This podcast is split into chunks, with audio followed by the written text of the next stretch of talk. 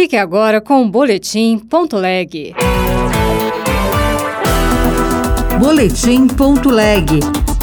As últimas notícias do Senado Federal para você. As negociações sobre a desoneração da folha de pagamento devem ser retomadas esta semana. Evoluímos no sentido desse tema ser separado do âmbito da medida provisória e o restante dos temas ser enfrentado no âmbito da medida provisória. A Comissão de Orçamento pode votar a MP que garantiu recursos para as vítimas do ciclone no Rio Grande do Sul.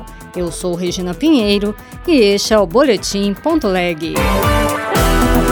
Líderes partidários esperam o envio de um projeto de lei que mantenha a desoneração da folha de pagamento. A equipe econômica alega que a renúncia fiscal vai comprometer o alcance da meta de déficit zero neste ano. Repórter Érica Christian. As lideranças aliadas deverão retomar esta semana as negociações para resolver o impasse sobre a reoneração da folha de pagamento. O líder do governo no Congresso Nacional, Randolfo Rodrigues, do Amapá, diz que o acordo já firmado é para o envio de um projeto de lei tratando exclusivamente da reoneração da folha. Evoluímos no sentido desse tema ser separado do âmbito da medida provisória e o restante dos temas ser enfrentado no âmbito da medida provisória. Perce a parte da desonação relativa aos municípios e às compensações tributárias. O autor do projeto da desoneração da folha de pagamento, senador Efraim Filho, do União da Paraíba, avisou ao ministro da Fazenda, Fernando Haddad,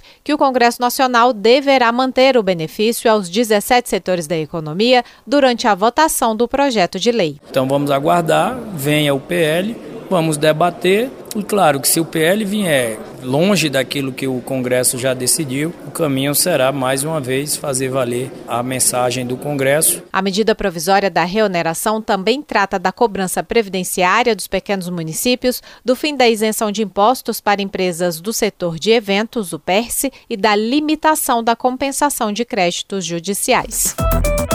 A Comissão de Orçamento deve votar nesta terça-feira a medida provisória que liberou 360 milhões de reais após ciclone no Rio Grande do Sul. Os recursos devem ser utilizados na reconstrução das cidades, compra de alimentos e assistência social. Repórter Júlia Lopes. Em setembro do ano passado, um ciclone extratropical atingiu o Rio Grande do Sul, causando desastres em diversos municípios. Nesta terça-feira, a Comissão Mista de Orçamento deve votar a medida provisória que liberou 360,9 milhões para minimizar os efeitos causados pelo ciclone. O senador Paulo Paim do PT Gaúcho destacou a necessidade da reconstrução das cidades. Com o desastre climático que atingiu, haverá necessidade de reconstrução de infraestrutura de cidades inteiras, inteiras. E não é uma, não é duas, não é dez, é muito mais, devastadas pelas enxurradas. O Ministério da Integração e do Desenvolvimento Regional ficará com 211 milhões,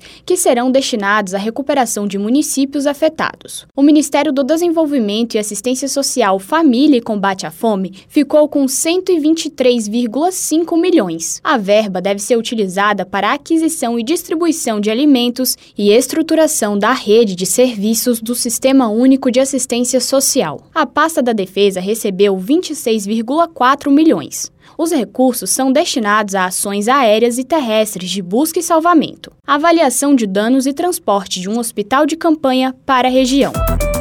Em audiência pública, especialistas vão discutir nesta terça-feira quatro projetos voltados para a modernização dos processos administrativo e tributário. Os projetos apresentados pelo presidente do Senado, Rodrigo Pacheco, nasceram de sugestões de uma comissão de juristas criada em 2022. O repórter Alexandre Campos tem os detalhes. Uma das propostas define regras para a mediação tributária envolvendo a União. Em reunião no início deste mês, o relator dos projetos na Comissão Temporária Interna, senador Efraim Filho do União da Paraíba, afirmou que pretende entregar seu relatório final para votação no colegiado até o final de março. A expectativa é que ainda em meados de abril, maio, seguramente ainda no primeiro semestre ter a aprovação desse texto aqui no Senado Federal enviando à Câmara dos Deputados. Além das regras sobre a mediação, os participantes da audiência pública vão discutir a cobrança da dívida ativa da União, dos estados, do Distrito Federal e dos municípios, as custas judiciais cobradas pela Justiça Federal e a revisão administrativa de tributos geridos pela Receita Federal do Brasil.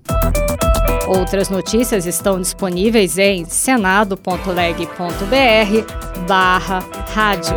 Você ouviu Boletim.leg.